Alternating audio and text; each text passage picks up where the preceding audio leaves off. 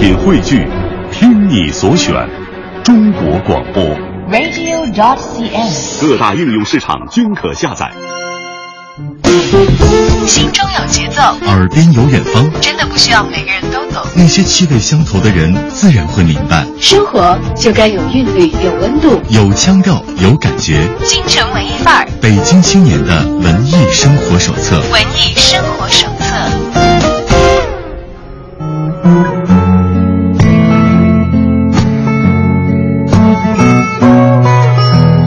继续把你的耳朵停留在京城文艺范儿。下午好，我是小昭。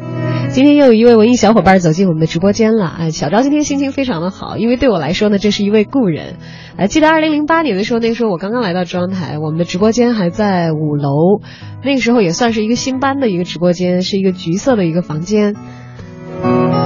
当时呢，《恋爱的犀牛》更换了一批主要的演员，那一版的明明。就是现在坐在直播间的，今天我们的嘉宾齐溪，哎，你过得好吗，明明？你好，小昭，又见面了。我过得挺好的。啊，我们知道当年的这个，我现在还记得特别特别清楚，因为齐溪那个时候应该是刚刚登上这个话剧舞台，应该时间不算是特别的长吧？对对对，刚刚登。你以以一个职业演员的身份面对自己的生活，也算是一个职场新人，非常非常清纯。他那天是穿着白裙子来的。那皮肤也是像现在一样，依然是非常的白皙啊！你谢谢你夸奖我的皮肤，还是像之前一样白皙。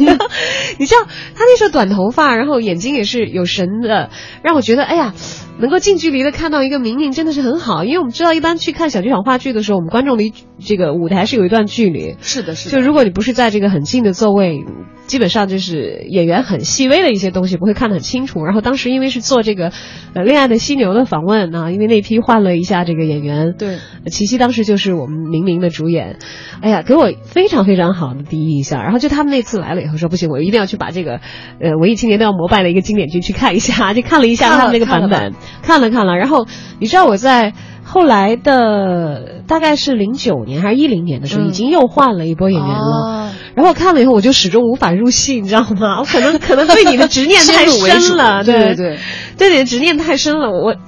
太不接受那个明明了，好对不起后来的演员。没准后来的那个再看的那一版的明明就觉得接受不了我这个明明，就是因为大家都会有一个情感在里边，还有舞台上的那种假定性，还有那种情感在里边。这个东西其实挺好的，挺棒的。不同的演员，同样的戏带给大家完全不一样的感觉啊！对对，当然了，对于不同的这个观众来说，其实，在那个戏里头所凝固的是那一刻你对于那个戏所传达出来的精神内核的一个感悟，嗯，同时那个体验也成为了你青春的一部分，嗯。当然，我们今天很高兴的看见坐在我对面的明明青春依旧，你也是啊，还是很美好的，你也还是那个小昭，不是现在的昭姐。现在其实也真的是很多年轻的同事啊，好像对于这个八零后的这个以前曾经以年轻自豪的这样的一帮参加工作的人来说，已经有很多更年轻的同仁管我们叫哥了，叫姐了。但是八零后还是中流砥柱啊，现在。对对对，还算是年轻嘛，我们还在青春的尾巴上。对。其实特别想关心一下琪琪这些年在忙碌一些什么，因为我们也看到你陆续的有一些这个呃电影的作品，然后出现在我们的眼前。其实一直保持非常文艺的这样的一个特色，我觉得是一脉相承的，跟你当时这个话剧演员的一个形象。而今天其实琪琪再度的来到我们的节目当中呢，也是呃托一个新片的福，让小昭可以有缘跟这个我们的故人再相会啊。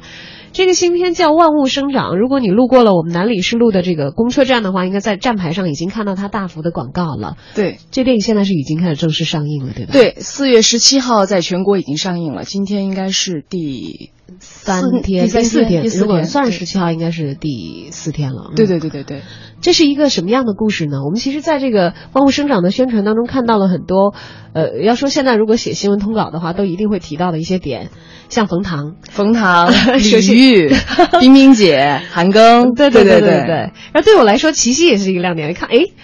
有熟人呢，就会不一样，你知道吗？对，尤其是在北京啊，因为好像比如说那时候在演话剧的时候，就是我们驻场演出，所以说大家都是就是都是北京的戏迷或者北京的文艺青年去看，所以说其实可能北京的呃人可能更熟悉我一些。嗯，那会儿在蜂巢剧场每天都演嘛，对吧？对对对，每天都在演。所以今天知道你来，我之前在报那个我们的呃演演出信息的时候，看到有个剧在蜂巢剧场啊，不对，一个展览在蜂巢剧场进行的时候，我就在感慨啊，今天来的是以前我曾经在蜂巢看的演戏，然后今天来 演今天来宣传了《万物生长》，正好是在热热映的这个电影，对的，挺棒的。哎，这个电影到底讲了一个什么样的故事呢？你琪琪看在熟人的面上，能不能给我们剧透一下？嗯，这个其实是冯唐老师的，就是他的小说《万物生长》，然后由那个去改编的，是李玉导演呃自己亲亲手做的剧本，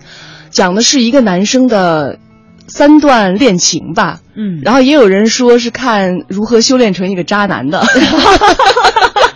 一个帅哥如何修炼成一个渣男的故事。哦，那个渣男是韩庚对吧？呃，韩庚的影迷别打我们。那个角色是他来担纲的。对对对对对，你是其中哪一段？我是他中间的那一段，其实是最现实的那一段，因为大家都知道，就比如说，我可以小小的剧透一下，我们这个戏里有韩庚的初恋，然后呢有我这个现任，然后还有一个就是韩庚一直就是他在精神上一直梦寐以求的这么一个女神，就是冰冰姐。然后呢，我这一段之所以说是最落地、最现实的，就是因为男人嘛，永远对自己身边的这个女生是最不在意的，永远都在、不知道珍惜。我们这正好是两个女生在这里，在在这里，哎，对，所以可以肆无忌惮的可以吐吐槽是吧？对，但是还好韩庚长得帅，长得帅扎一下也没有人拍他的会。介意是吧？啊，。对，哎，我就在想啊，接这个戏的话，这个其实大家会先看到这个脚本，会先看到这个人物的这个设置和特色。嗯，其实有一些演员能够借这个剧里的人物，过一过什么渣男的瘾啊、坏人的瘾啊，也是很不错的。对啊，因为你可能本身不是这样的一个人，你可能本身很保守或者没有这样的经历，但是演了这样的一个戏以后，你是可以有这样的经历的。其实作为演员来说，是一件很幸运的事情。嗯，你在其中所演的角色是一个什么样性格的女孩呢？呃，我演的是一个处女座。好，明白。首先是完美主义，你知道，你知道我的星座是怎么人家怎么来评价我星座吗？啊，说地球上唯一可以完全毫无障碍、特别欣赏处女座的星座，金牛座。对，回答正确。只有你会收留我们。对，金牛座特别特别棒。呃，我这个处女座的女生叫白露。嗯、白露其实是一个嗯、呃节气的名字。嗯秋呃对，今天。正好是谷雨节气，白露是秋天的节气了。对对对对对，她叫白露，嗯所以她是个处女座嘛，正好在秋天，呃，是一个对于所有的一切都要严密管理，就甚至自己的男朋友去到哪个地方都要给她回来拍一张照片给他看的这么一个女生。所以说她的这种爱的管理可能有点太像紧箍咒一样的箍在这个男生的头上，所以说她的男朋友有的时候会有一会有一些受不了。对，啊，明白了，是属于管束比较严格的那种，家教是很好的。是不是有点在小黑我们处女座？其实我们处女座挺没有，我觉得处女座是一个特别好的星座。而且我们这个戏里，冰冰姐其实本身她也是处女座呀，所以他们说这个戏里的所有的男生都被处女座承包了，对 不对？其实处女座很强大啊，是不是？哎，我我很喜欢处女座的原因就是他们又细心，你知道吗？嗯，然后他们其实又很愿意亲力亲为。你不要看他好像管别人管得很严，他其实管自己会更加的严格。没错，就是因为他对就太追求完美了，所以说希望是世界上每一个细节都是都是好的。而且一旦有一个细节如果对不上的话，他会他会有变成神经病的危险，所以他才会事事处处就是很很细致的去去去干涉。对，因为就是怕很多东西超出了自己的这个控制，就是或者超出了自己的预想。其实处女座是一个很害怕出现意外的一个星座。嗯，嗯，你觉得这个处女座的女孩子跟你本身差别还大吗？因为我本身也是处女座的。我本身爱本色出演。对我本身就是一个处女座的，然后我还演了一个处女座，然后我在戏里的情敌也是处女座，本身也是处女座的，你说这事儿多逗？所以说被我们承包了嘛。哎呀，被你们承包了。然后是在一个属于白羊座和金牛座交替的一个时间，在上映这样的一个，季节里对对对，啊来上映这个片子。我相信在进入金牛月的时候，肯定大幅，就会大幅攀升很多金牛座的观众。对金牛座的观众过生日的时候，记得请一场《万物生长》啊 电影啊。好现实。好的，今天为大家约请到我们直播间的是很多首都的文艺青年都熟悉的我们曾经恋爱的犀牛仔，应该是零八年的时候零八年对一直演了很长时间的那个版本的明明。那对于那个时代的这个话剧的观众来说，可能那个印象已经是。不可复制的了，独一无二的了。但是其实，在真实的生活当中，我们演员齐溪的呃个人职业道路和生活道路都还在往前走。既然是故人相遇，我们就来一起聊一聊这几年之间的变化和所遇到的事情，跟我们的文艺小伙伴一起来分享今天下午的时光。就这么看你。所有的眼睛和所有的距离，就像风住了，风又起，淡淡地，慢慢地，轻轻地看你，呜呀呀，淡淡的，呜呀呀，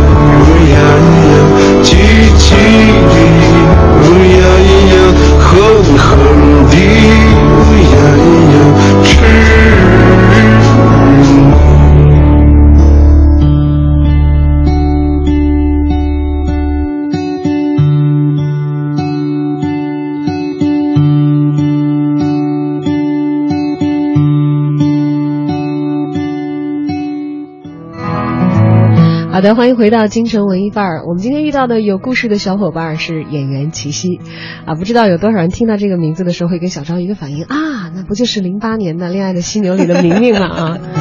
当然，我今天其实为什么一再提到他零八年演戏的这个事情，因为我得不断的在我的脑海当中重新重新的这个刷新一下齐溪的新形象，也可能是因为几年不见嘛，头发长长了，那时候是短发，对，现在变瘦了，嗯，对，因为。人长大了，吃东西不像以前那么多了，也忙了，没时间吃东西了。其实那会儿也挺忙的。我记得那年齐溪来上节目的时候，是因为晚上就有演出，对，七点半就要开场，然后七点钟就必须要到位吧。所以我们每天基本上晚上就是晚饭时间是吃不了的，只有演完出以后才能吃晚饭。所以那时候挺胖的，因为你。因为演完出以后已经十点钟了，然后你再去吃个晚饭，吃宵夜嘛，吃宵夜，对对。哎，我还记得印象特别深，那期节目你说来着，说当时为了找感觉，有一段就是从哪哪哪走路，要进入那个明明的角色的时候，就走走走走走，自己走了好几站好几站的地，对，为了找那个感觉，对。就到现在，我不知道有没有多少其他的 这个文艺青年有效仿，或者是自己也曾经用这样的方式啊，让自己进入到过一个一个特定的一个状态。当然，那个演话剧的时候，其实要说的话，跟在。中戏接受表演训练的时候的状态有不一样，因为是职业人嘛，但是可能离得要切近一些。毕竟跟后来拍影视剧、再拍电影很不一样了吧？是很不一样的。对，因为呃，我觉得在舞台上的就是展现，它的那个是现场的，跟观众是现场互动的。但是你比如说像电影，我们就是打个比方，我们是去年九月份开始拍的，然后等到现在你再看，哦，原来那是一个我们在夏天就开始进入的一个东西，然后那时候还。天气那么的热，然后呢，树叶已经开始慢慢慢，已经开始慢慢慢慢在黄了，然后那种感觉你就会觉得说，这个事不像是在自己身上发生过的，有一种脱离自我的感觉，很梦幻啊。对，很不一样。所以就是这种体验，其实，在话剧舞台上的体验和你自己观看你自己演的电影的这种两种体验都特别的过瘾。嗯，当然了，现在从这个电影大荧幕上可以看到自己当时的表现了，和之前自己预想的一样啊。因为我其实呃，每个演员的习惯不一样，有的演员是有看完有些人完全不看，对，有有些人是就是说，比如我演完以后，马上就会去监视器那跟导演一起看，然后找一些就是自己的问题，然后如果再演的话，就会就是有调整。对对，会有调整。但是我其实是一个特别特别不敢看自己回放的一个演员，我只就只敢是电影上映之后，我鼓起勇气跟观众坐在台下一块儿看，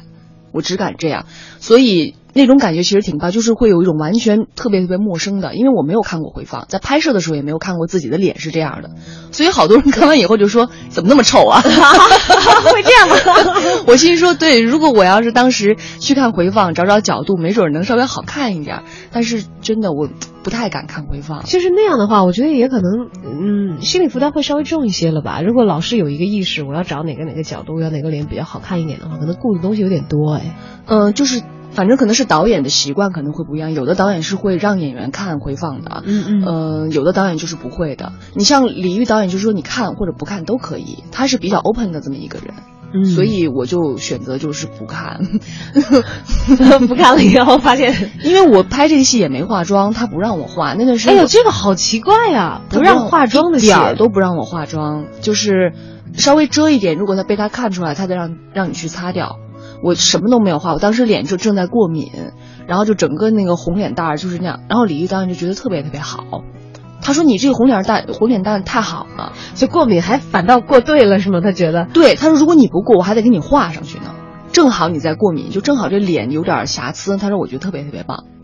嗯啊，于是就被要求素颜上阵，就拍了一个电影啊。我我其实第一部电影《浮城谜事》也是素颜拍的，嗯嗯，也是全素颜出镜的。然后其实素颜对于我来说演电影，我觉得是感觉是很很好的，因为你不用在脸上带妆，你每天起了床以后就能去拍戏，然后回家也不用卸妆，其实比别人轻松很多，没有那个两三个小时、三四个小时的化妆啊、捯饬啊、准备的这些时间啊。对呀，我希望以后我每一部戏都是素素颜出镜。很好，你现在已经有两部电影都是素颜出镜了，我估计以后打素颜出镜牌的女演员当中，你应该算是独一份儿，还真是，是吧？还真是。那说到万物生长，其实刚才我们听了一首这个宋冬野的歌，就是跟我们这个电影是同名的《万物生长》。对，那刚才关话筒关话筒的时候，这个齐溪还跟我我们在聊起那首歌来着。其实我在听那个歌之前啊，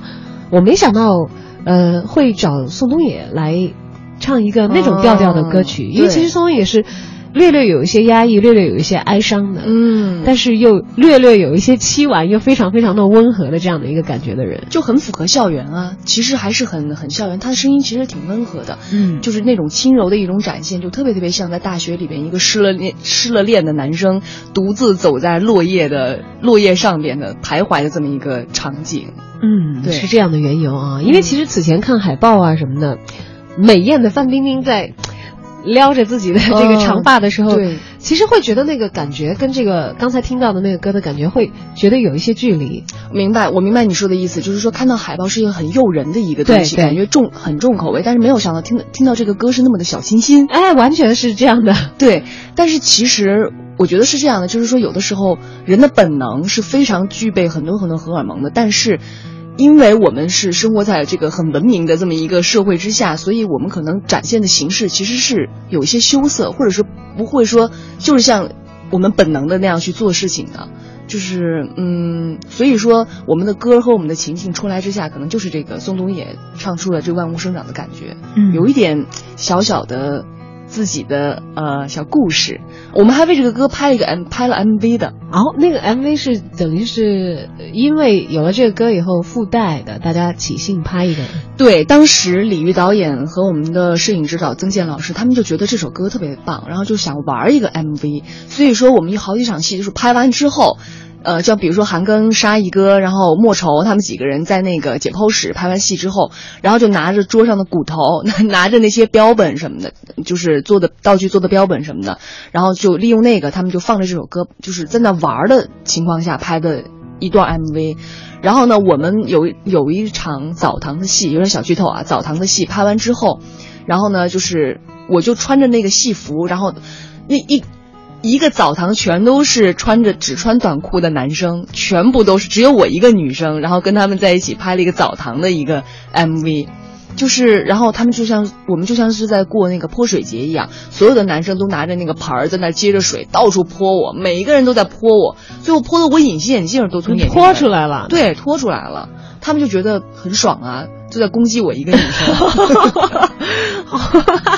当然，这个其实算是这个，呃，拍拍电影过程当中的一个意外的收获啊，也算是一个花絮的内容。大家也趁这个 MV 的过程当中，其实玩起来，去享受这个戏所带来的附加的一些东西。其实就是一个回忆青春的一个过程。这个戏最棒的，我觉得，因为其实我以前跟朋友说过，我很希望自己在还在年轻的时候能拍一部残酷青春的戏。嗯我一直没有在别的场合说起我这个。今天我是碰到你，确实是我们以前真的是一块儿，真的大家一块儿聊过天儿，很亲近，所以我就觉得这个事可以拿出来说。我终于就就是在这个时候，我拍了一个残酷青春的一个戏。其实青春说起来有的时候挺残酷的，但是你回忆起来都是美好的东西。我我我我我真的我过瘾了，我我觉得无憾了，有种嗯，尤其校园对于很多人来说是青春情节一个盛放的地方，而这次校园呢也是有一点特殊，可以说是有一点重口味，因为是在医学院。我们在海报上可以看到一个道具是骷髅，对。这骷髅肯定是一个非常有暗示性的一个道具吧？你像我们学医的学生，可能对它是没有什么其他的感觉，觉得见惯不惊了。但是，但凡任何一个学其他专业的人看到这个道具，可能都会一下子呃有有一个受到刺激的一个反应啊。你知道吗？我们在这拍戏这个拍这个戏之前，然后每个人收到，我们就所有演艺学院的学生，每个人收到一张光盘，上面写着解剖视频，然后这是导演让我们要看，对吧因为我们必须得像医学院的学生，就见到所有这些东西必须见怪不怪，然后导演就逼着我们要看那个东西，然后我。第一次我把那个放进去，我当时没有做好心理准备。我家里的那电视挺大的吧，就是很大的一个电视，六七十寸、七八十寸的对，我就坐在那个电视，就就站在那个电视机旁，然后一开始真的一下子就把我给吓，我真的是吓到了，就一下猛退了好几步，然后我就把那个碟拿出来用电脑看，电脑看我觉得还有点大，放成小窗口看了，这样看我觉得才可以。然后我看完那个视频我就哭了，嗯，因为我觉得就是人原来就是在百年之后是这样的，而且我很尊重这些把遗体捐献出来的人，供医学研就是究这些人。们对大体老师，就是我们这样去称呼他们，就是我觉得人真的是一个。生命真的是一个太奇妙的一个一个东西了，真的，生命太奇妙了，就说不清楚你为什么要哭，有一些悲伤，但是有一些小兴奋，就哭了。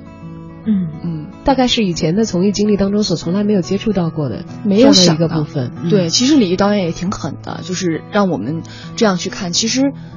呃，我其实到最后我压根儿没有说接触过任何的，就是大体老师。但是像韩庚啊、沙溢老师他们都有，包括冰冰姐他们戏份里头都有。对对对，都有在解剖室的这样的戏份。其实我是没有的。哇，这就是所谓残酷青春当中非常残酷的一些场景方面的呈现了啊。专属于《万物生长》里的情节，因为只有我们是医学院的学生。啊，我们当听到青春校园剧的时候，很多人都不会主动的联想到校园的场景会是这样的。对充满了很多你意料之外的东西。但是如果是在医学院的话，确确实实万物生长在青春校园电影当中有它非常非常不一样的地方。也许是显得有一些重口味的，哟不知道大家能不能够吃得消啊。当然，在这呢，刚才琪琪也讲了，其实并不是所有人的戏份都跟一些直接的对你、直接的对你的视觉也好、你的感觉也好，有强烈刺激的那些可能你觉得比较惊悚的一些场景相关的内容，并不是主体的，还是讲关于青春的故事。只是青春有的时候未免残酷了一些。常常责怪自己当初不应该，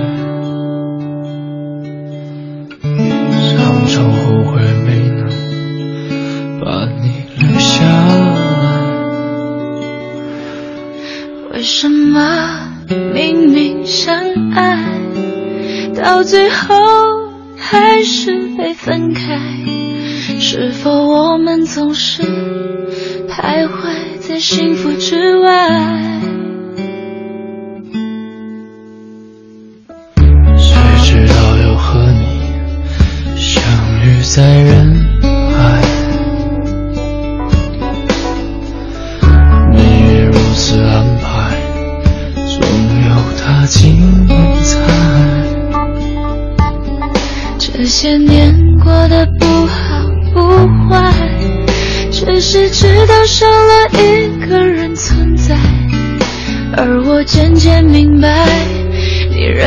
是我不变的关怀。有多少爱可以重来？有多少人愿意等待？当懂得珍惜以后归来，却不知那份爱会不会还在。有多少爱可以重来？有多少人值得等待？当世界已经桑田沧海，是否还有勇气去爱？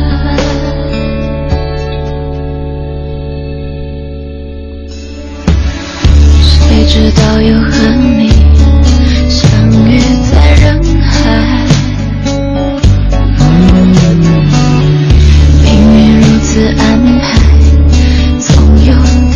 精彩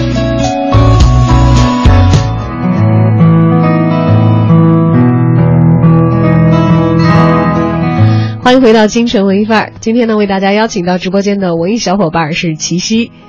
那么最近呢，齐溪有一部电影新作《万物生长》登上大荧幕，目前是正在热映期当中啊。我们也知道，其实刚刚在昨天呢，他也是邀请了自己的亲朋好友来了一个亲友场啊，大家也算是这个共同分享了一下他在去年夏天的时候倾情投入的这段工作所产生的一个成果啊。。对，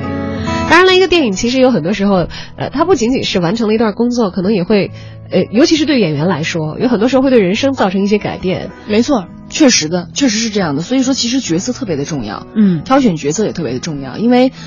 如果你不是从这个角色里边拿到生命力，就是拿到摧毁。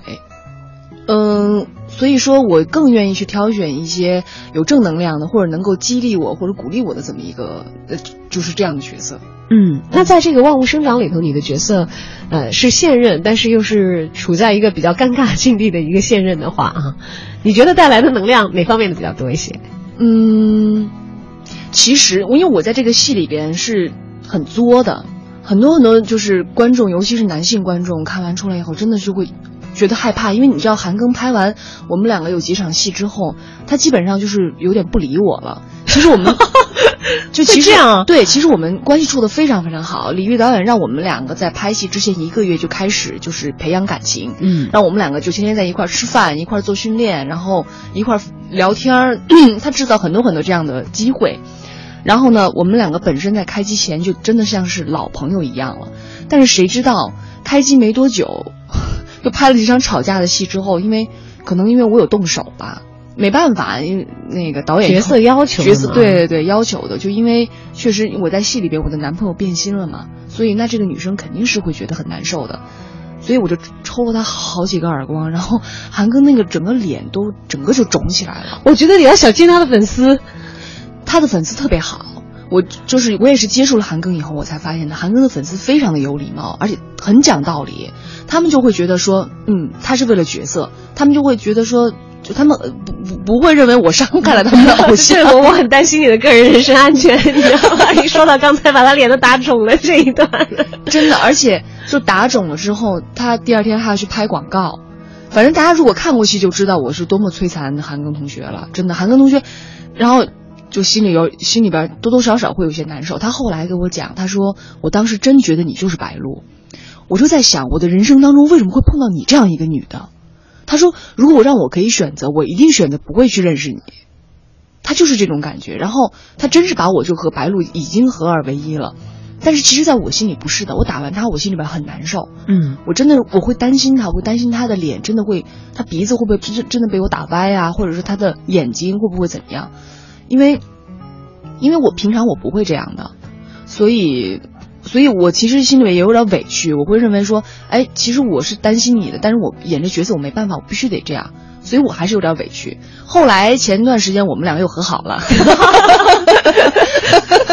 然后他就开始觉得好像。嗯，哪哪都应该有气息。哎，我这个就各种，反正就是又和好啦，又还是和好如初了，好哥们儿。哎呀，挺有意思的一段这个拍摄当中的一个小小的花絮和轶事啊！要知道，因为其实演一个这个有冲突的情侣的时候，结果这个情绪也会带下来，带到下头，影响演员之间的关系。对，真没想到，但是这这都是在李玉导演的控制之下的，他有很多的办法可以让你怎么就可以让演员怎么在就是就是本身的本身的生活里边带入角色的情境，他特别厉害。其实导演厉害，段位高在这些地方，能够让现实当中的演员和和你这个在角色当中的状态，呃，切换的时候，尤其是切到角色当中状态的时候，达到他的控制哦，对他诱导你用一些手法，他的催眠，在一个电影里头决定演员的命运和遭遇的，一个重要的是导演，还有一个是编剧。嗯，对，编剧是冯唐本人操刀的吗？呃，应该有很多的，就是呃，冯唐老师提出提出了很多的意见，但是是，呃，李煜、呃，君子，还有还有一个，就对不起，我那个没有想起来，对、嗯他们应该是三个人做的编剧。做的编剧，但是其实这个人物的命运主要的还是脱胎于冯唐的小说《万物生长》。对对对，尤其是秋水这个人物，然后嗯、呃还有白鹿这个人物，因为柳青，嗯、看过小说的，呃，看过小说的人应该知道，就柳青是好像只有三场戏的，但是在我们这个戏里边，柳柳青就变成了一个很重要的一条线，嗯、我觉得是对的，因为柳青真的是满足了所有男生幻想的这么一个女生，她真的就像一个女神一样的矗立在那儿。如果是我是男生，我也会。而且他有一个最致命的一点是什么？他不是这个男生现实的生活当中恋爱近距离的在一起生活获得的人，就不太可能碰到的。对对就它是就像是一个神话故事一样。嗯，而且由于他不是你所获得的，所以他永远远远的保持着这个距离，然后永远有触碰不到的美，得不到的都最好，对呀会容易因为这样而显得尤其的完美啊。所以说，女生不要太轻易的让男生得到。这是一点。还有，即使很亲密的和你的爱人在一起了，也多多少少保持一些神秘感是完全没有坏处的。我觉得，但是这个分寸感很难拿的，这个分寸感很难拿的。就是我觉得，就大家熟了以后，就比如说你跟你的男朋友或者女朋友在一起，熟了之后，多多少少还是会肆无忌惮一点肆无忌惮一些，或者你的情，就算是情绪也是会肆无忌惮的。就比如像白鹿，她遭遇的就是这个，她把自己所有的情绪全部都肆无忌惮的撒在这个男生身上了。她看到这这个男生看到她，只有就是想逃跑。嗯，就像是韩庚 对我的那个真实的 说天哪，这个女人现在是这个样子，我情愿都从头到尾没有遇见过她。她真是这么想的。所以所有的女性朋友引以为戒啊！其实，在发火的时候，是一个反面教材是吗？白鹿是一个白鹿是一个反面教材，反一号，一直说自己。齐心其实恰恰是很有分寸的，他在打的时候都在想，说要不是导演非要让我这么干，我是打不下去的。对，真的是打不下去的。但是你没办法，因为如果我抽的劲儿越小，这条越过不去。嗯，我还不如就狠狠的让他一次对。到位，对，大家都少受点罪。对，还有就比如说像我们戏里边，就是前两天我也听冰冰姐有提到，就是他们泼他水，就嗯。又剧透了，快快快剧透一下，就是有一场，就是他们几个男生泼他水，要把整个要拿三盆水泼到他的身上，然后就那场戏也是，就是他就说他说你们就狠狠的泼。你就狠狠的泼，这样的话，就是因为他每次泼完之后，他要换洗整套衣服、吹干头发、再补完妆，就是重来一遍，干的再重新再被泼湿。对对对，很长一段时间，所以说这个会耽误整个的拍摄进度，所以你就狠狠的泼，最后就泼了两条就泼过了，就两条都可能要拍很长很长时间，估计得拍一整个下午、晚上这样的，所以电影是一个非常艰辛和怎么说呢，就是很费费心的这么一个过程，所以我们。每一个参与到中间的人都很心疼导演，心疼所有所有的制作团队，所以真的是希望票房能够被大家所认可，希望大家多多的买票。嗯，当然了，这个关注度其实，在前面我们刚才讲到有这么多吸引大家的这个地方啊，已经有很明显的体验了。但是接下来还有一个，我们其实很多人都很熟悉和很喜爱的一首歌。会出现在我们这个电影当中，啊、我相信光是这首歌的歌迷可能就有不少人。会因为要看看这首歌在这电影里头到底会被怎么样用到而走进电影院。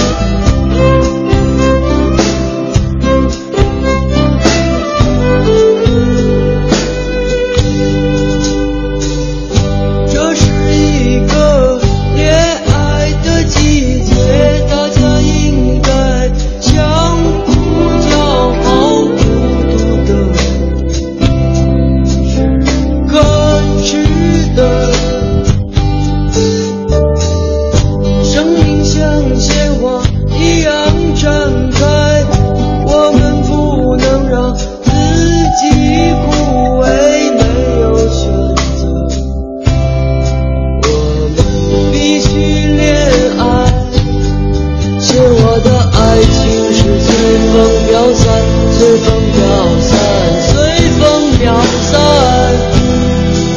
他们并不寻找，并不依靠，非常的骄傲。孤独的人，他们像像鲜花一样美丽，一朵骄傲的心，风中飞舞，们脚下。可耻的人，他们反对生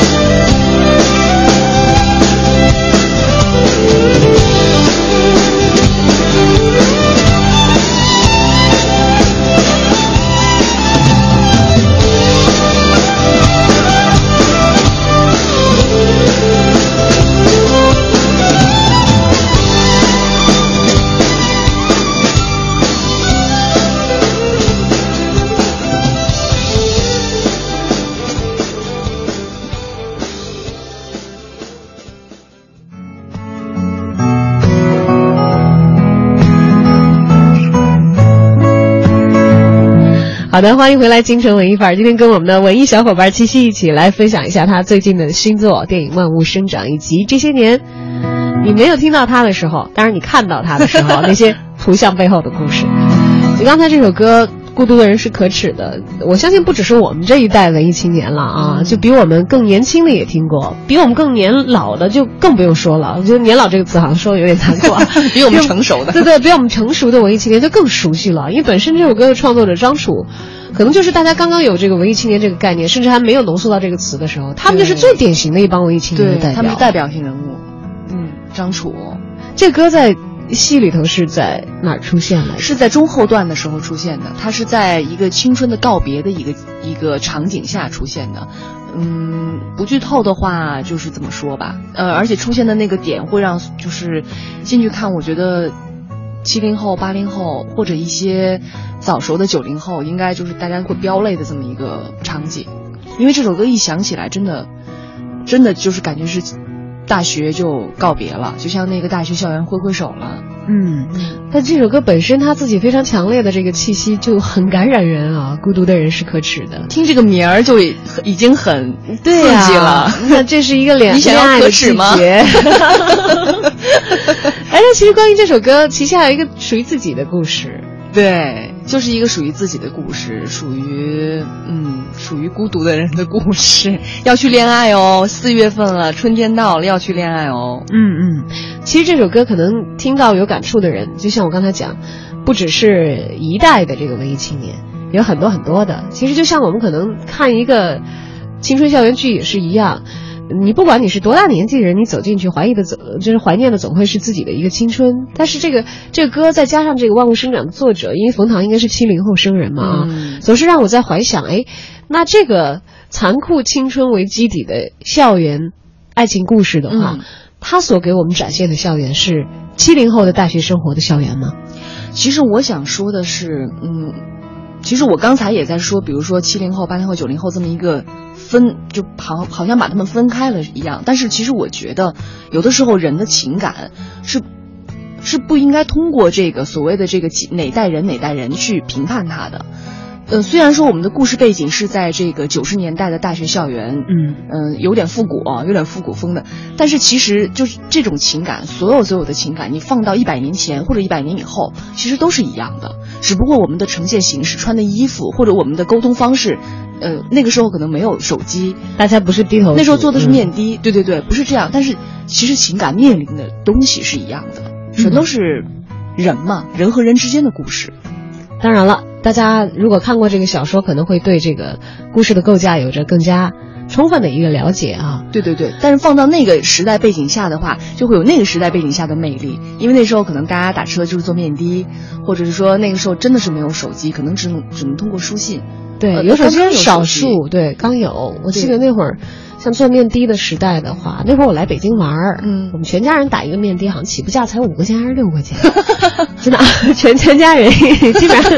哪哪都能那现在打车 也是全家人也是十二块钱。坐不下那么多人，因为哦当时旅行啊，是一个哦就是比比三口之家的规模要再大一点，还有一些家里的其他的面的还挺能坐人的。对对对都能坐得下。对，哎呦，想起来真的是有点遥远，但是差不多我来旅行也是这个季节，就是很很有一个穿越的一个感觉啊。而且我们那个戏里边，就比如说大学，就现在大家如果还能回忆起来，就是没有手机嘛，然后大学都得有一个就是公用电话对，有一个公用电话，可能就是我们这里边那个雷老师演的那个胡大爷，就他就是接电话就叫这个秋水，你的电话就是那种，就用一个广播在那儿叫叫。满楼喊，然后电话这边一直不挂，一直在那儿等着那人下来接。对对嗯对对对，这个是属于那个时代的那种情境。对，一个是接电话，我还记得我们上学的时候，那会儿是打电话也得排队，因为一层楼可能就一个公话。在大学的时候好一点，大学宿舍里头有一一部电话了。对上中学的时候，就一个楼道里只有一部公用电话，大家那么孩子队在那打。那个时候好像见面不是那么的容易哈，现在就大家如果想见面，FaceTime 就是很快可能就能对，就能见到面。哪怕你隔个这个半个地球都没有关系的。对对对对对，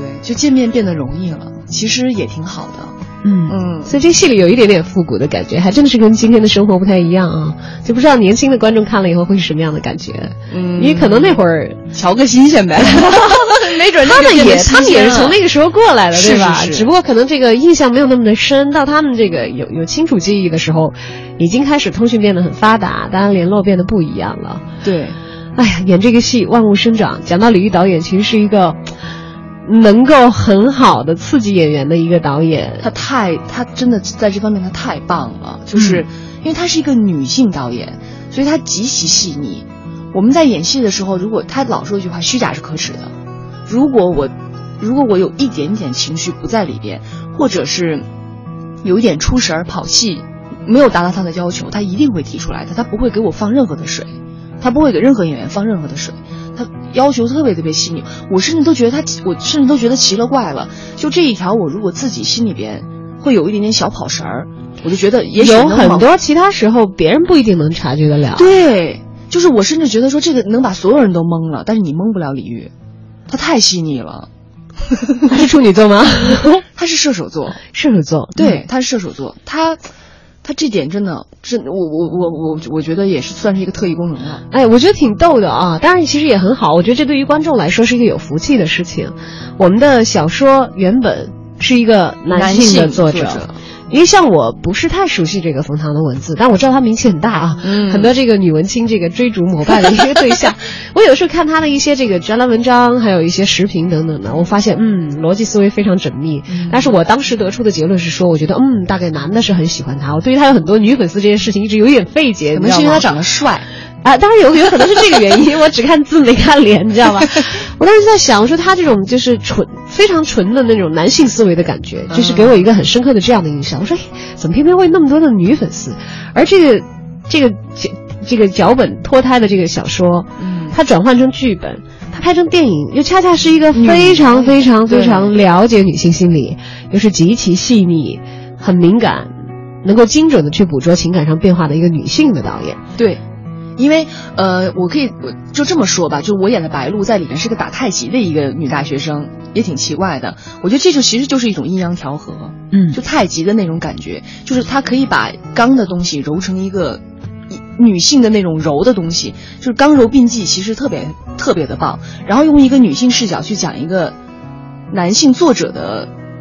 青春故事，特别的有这个化学反应。哎哎，我觉得这个化学反应非常的让人期待了啊！因为我们此前所看到的这个校园青春电影，像《致青春》的话，那是女性的导演赵薇的这个作品嘛，哈，这个都知道。她其实她的这个个人的情感色彩也好，还有包括大家，因为她很出名了，大家会觉得，嗯，赵薇的片子是这样的一个感觉，会自动的有一种、有一种评判。嗯，然后这个高晓松的校园电影是怎样怎样的？因为他可能也也是一个，首先是自己。以他电影之外的事情，但是赵薇可能电影之内或者这个影视作品，他是演员靠一点。高晓松是此前以一个他电影之外其他其他的形象，但是给大家留下了很多关于校园的印象，这样这样一个可能大家会带着期待进电影院去看的这样的一些电影。但李玉导演是纯纯的本来的电影专业人，对。那么而且他的这个脚本呢，并不是说像高晓松可能是自己写本子对吧？不是我个人特色的。不是我个人特色的本子的来源，但是我个人特色的导演的一个产出。就像你所讲的，有一个非常强烈的一个化合，对，极其男性的思维和极其女性体验，表达讲出来会是什么样？在这儿真的是对我来说是产生很大吸引的一个原因。你快去看，快去看。嗯，其实这个事情其实也不容易的，因为其实像冯唐老师的这个《万物生长》是有很多很多很多的，呃，读读过书的是就读过书的应该叫。书友，就是看过这本小说的人的，所以如果真的是如果改编，如果改编的不好，或者是导的不好，李玉导演是会挨骂的。对，其实他胆子挺大，他挺勇敢的。以我来接触来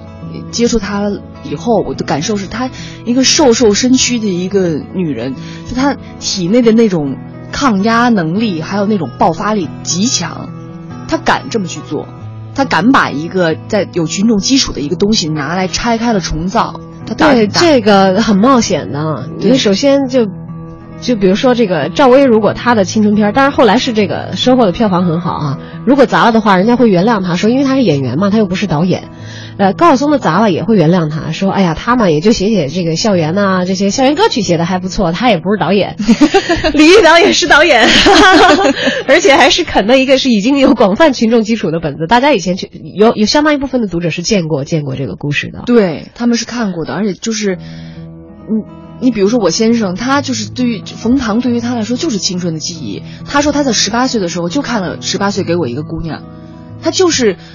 万物生长，他就是看过，就对于他来说，他就觉得说这不是我吗？他的内心和冯唐笔下的人物是同步的，对，因为他正好也是个北京男孩，就会觉得说这就是我，这就是我的青春，哇，这太像了，所以。他其实他看完他看前两天他看了《万物生长》以后，他回来跟我说，他说觉得很棒，他非常非常喜欢这个电影，他觉得就甚至是说把小说里的很多就是就是细枝末节的一些东西给他归总到一个就是一百多少分钟的这样的一个大荧幕上面，他觉得很棒，他很喜欢，那我就觉得可可以了，认了，这下好了，因为对于他来说，他就是冯唐的书迷，所以。我觉得很好啊，嗯，当然了，我们有这样的一个好的契机，其实，呃，也促成了这个演员和导演之间一个。更加紧密的信任的一个关系。其实以前齐溪也曾经因为参拍这个《神探亨特章》而跟高继书导演有了后来的更多的一个合作哈。对，你说拍了他的连续剧。对对对对对，我们刚拍完一个连续剧《父亲的身份》，马上过两天要开发布会了。嗯，对。所以到时候开发布会的时候，大家多听我们的一之声 在哪个台什么时候播，我们这边都会有信息提前的告诉大家的。对，谢谢。那么在李玉导演这一次和齐溪的合作完成之后呢，你们有共同计划，下一次有可能的话一起做一点什么吗？有有有，因为。嗯，我一直在跟李玉导演说，我说我觉得跟冰冰姐的戏搭的太少了。然后呢，我觉得我跟你一块没被你折磨够，你知道他很折磨人的。被虐上瘾我了。对我有点受虐倾向，就是我一直就觉得说你我没有被你折磨够，他就一直说，他就盯着我那双腿，他就说，嗯，我觉得你双腿不错，下次我们可以在这个事情上面做点文章，合作一个不一样的东西。我说导演，你是让我用腿演戏吗？哎，好吧，我们期待着。不过在看到琪琪用腿演戏之前，先看一看他素颜出镜、带着过敏的这个脸上的红色的这个样貌啊，出现在万物生长当中，究竟是一个怎样的白鹭？好了，今天由于时间关系，我们和齐溪一起分享的聊天的时间也只能到这儿了。也预祝你在接下来的工作当中可以一切顺利，时不常的回到我们文艺之声，跟我们的文艺小伙伴们一起交流一下谢。谢小昭，他见到你太高兴了，好，今天节目就是这样，也祝大家下午愉快，再见。再见。